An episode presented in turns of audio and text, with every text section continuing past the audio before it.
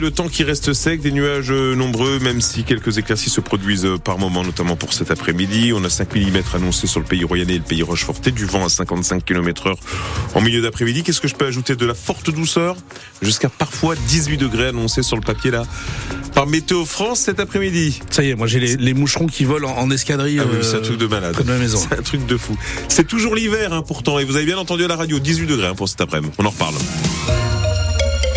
Place au journal de France Bleu La Rochelle, euh, la lutte contre les violences intrafamiliales devient une priorité en 2024 en Charente-Maritime. Oui, le préfet Brice Blondel l'a clairement dit il y a de cela quelques jours à Jonzac où il avait réuni les différents services de l'État concernés, un millier de personnes, de professionnels qui sont magistrats, policiers, gendarmes, membres de l'administration pénitentiaire ou euh, faisant partie d'associations. Un rendez-vous à Jonzac qui a permis aussi de découvrir de nouvelles armes dans cette lutte contre les violences conjugales et les violences sur les enfants, comme la réalité virtuelle par exemple, menée euh, actuellement sous forme d'expérimentation par le SPIP, le service pénitentiaire d'insertion et de probation, qui suit toutes les personnes condamnées en Charente-Maritime. Il faut de toute façon en permanence inventer de nouvelles manières d'accompagner les auteurs de ces violences. C'est ce que nous explique la directrice adjointe du SPIP 17, Marianne Vidal.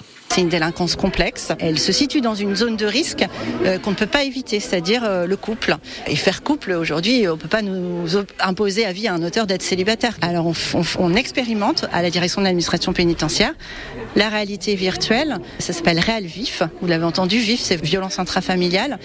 C'est-à-dire de mettre un casque de réalité virtuelle euh, aux auteurs de violences pour qu'ils puissent se positionner dans la position de l'enfant qui assiste aux violences, dans la position du conjoint qui subit les violences et, euh, et qu'on travaille euh, une espèce de choc de réalité et une prise de conscience du comportement et de ses conséquences.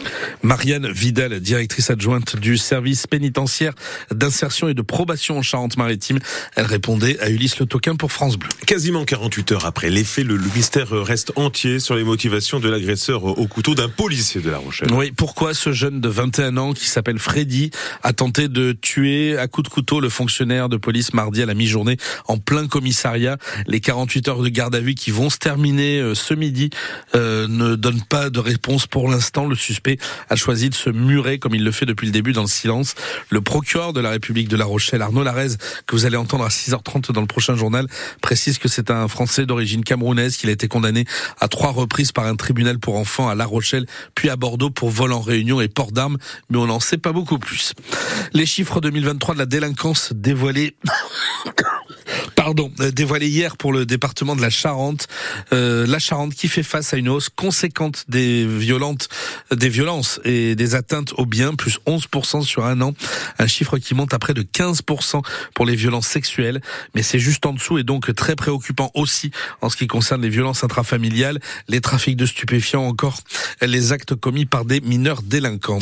Après quatre jours de recherche, Erwan toujours introuvable hein, dans, dans les Deux-Sèvres. Oui, hier des gendarmes de la brigade nautique de La Rochelle ont été appelés en renfort. Ils ont rejoint le dispositif pour sonder les étangs, les ruisseaux ainsi que la Sèvre niortaise dans le secteur de Montcoutan-sur-Sèvre, là où le jeune homme de 18 ans est porté disparu. Plus aucune trace de lui depuis le week-end dernier, depuis son départ d'une discothèque. Dans la nuit de samedi à dimanche. À pied, une enquête pour disparition inquiétante est ouverte. Et hier, ce sont entre 70 et 80 gendarmes qui étaient mobilisés sur le terrain, appuyés par un hélicoptère et par un drone.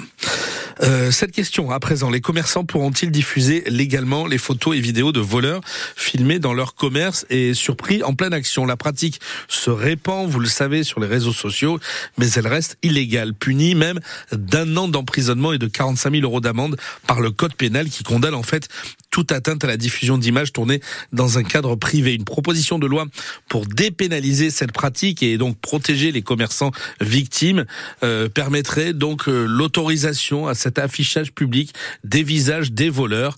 Le projet, euh, la proposition de loi vient en tout cas d'être déposée à l'Assemblée nationale. Laurent Kramer.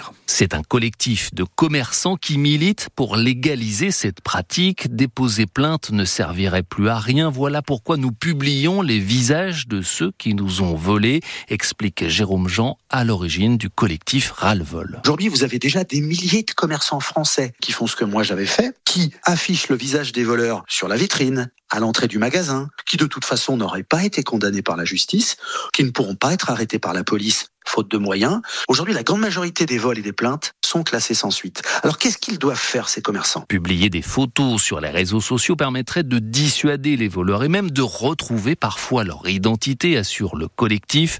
Le député de l'Ain d'hiver droite, Romain Daubier, souhaite donc changer la loi et rendre légales ces publications. Il ne s'agit pas de mettre en place une justice privée, il ne s'agit pas de substituer les réseaux sociaux aux tribunaux ou aux forces de l'ordre. Ma proposition de loi est mesurée, modérée. Je ne reviens pas sur les grands principes de droit à l'image.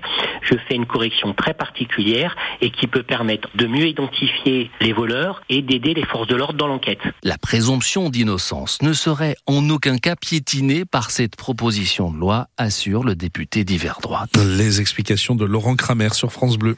Mauvaise nouvelle confirmée pour tous ceux qui doivent prendre le train ce week-end. Oui, les contrôleurs seront bel et bien en grève et le mouvement sera très suivi en pleine vacances d'hiver pour deux zones sur trois. Les perturbations commencent d'ailleurs à partir de ce soir 20h et hier, la SNCF a dévoilé en début d'après-midi son plan de transport pour les trois jours qui arrivent. Euh, trois contrôleurs sur quatre en grève, mais la compagnie ferroviaire qui réussit quand même à, faire rouler un train sur deux, quel que soit le type de train. Alors bien sûr, ça ne concernera pas ceux dont le, le train est annulé. Euh, un TGV Ouigo sur deux en circulation, donc un TGV Inouï sur deux, ou encore un train intercité sur deux. On en reparle plus en détail à 6h30 dans le prochain journal. Les pompiers de la Charente-Maritime et GRDF ont signé hier une convention dans le but de permettre aux pompiers volontaires qui travaillent au sein euh, de Gaz Réseau Distribution de France eh bien d'avoir 15 jours par an où ils sont libérés de leur temps tout en conservant leur salaire. 15 jours qui doivent leur permettre euh, de se former euh, davantage à leur métier de pompier et l'autre aussi, l'autre moitié, la deuxième semaine pour les opérations sur le terrain. Plusieurs entreprises ont déjà signé pareille convention avec les services de pompiers. On peut citer en France Airbus, Crédit Agricole, la Caisse d'épargne ou encore la Maïf.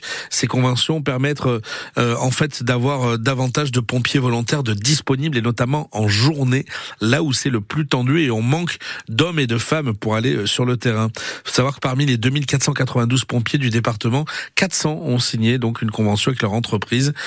Un seul pompier volontaire travaille à GRDF dans le département pour le moment, mais le SDIS espère que grâce à cette convention, eh bien ils seront beaucoup plus.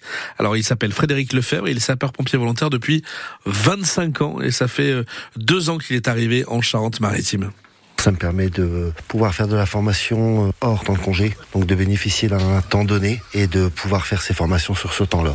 Je me suis toujours arrangé pour pas intervenir euh, sur mon temps de travail. Donc euh, je m'arrêtais sur mes astreintes, je m'arrêtais à 4 heures du matin. Donc ça a évité euh, de générer des difficultés pour mon employeur en fait pour prévoir ma journée normalement. Je vais pouvoir allonger un peu mon temps d'astreinte sur la nuit. Donc au lieu de m'arrêter à 4 heures, je m'arrêterai plus vers 6 heures. Donc c'est un gain aussi pour le, service départemental d'avoir 2 heures de plus par jour. Moi je vais prévenir mes chefs. Après l'organisation du temps de travail, c'est eux qui vont le gérer. Donc soit ils décaleront sur les chantiers. La journée en on ne se libère pas sur le, temps de travail. En fait, quand je suis au travail la journée, euh, je ne me mets pas du tout dans l'application pompier. La partie euh, disponibilité pompier, c'est hors mon temps de travail.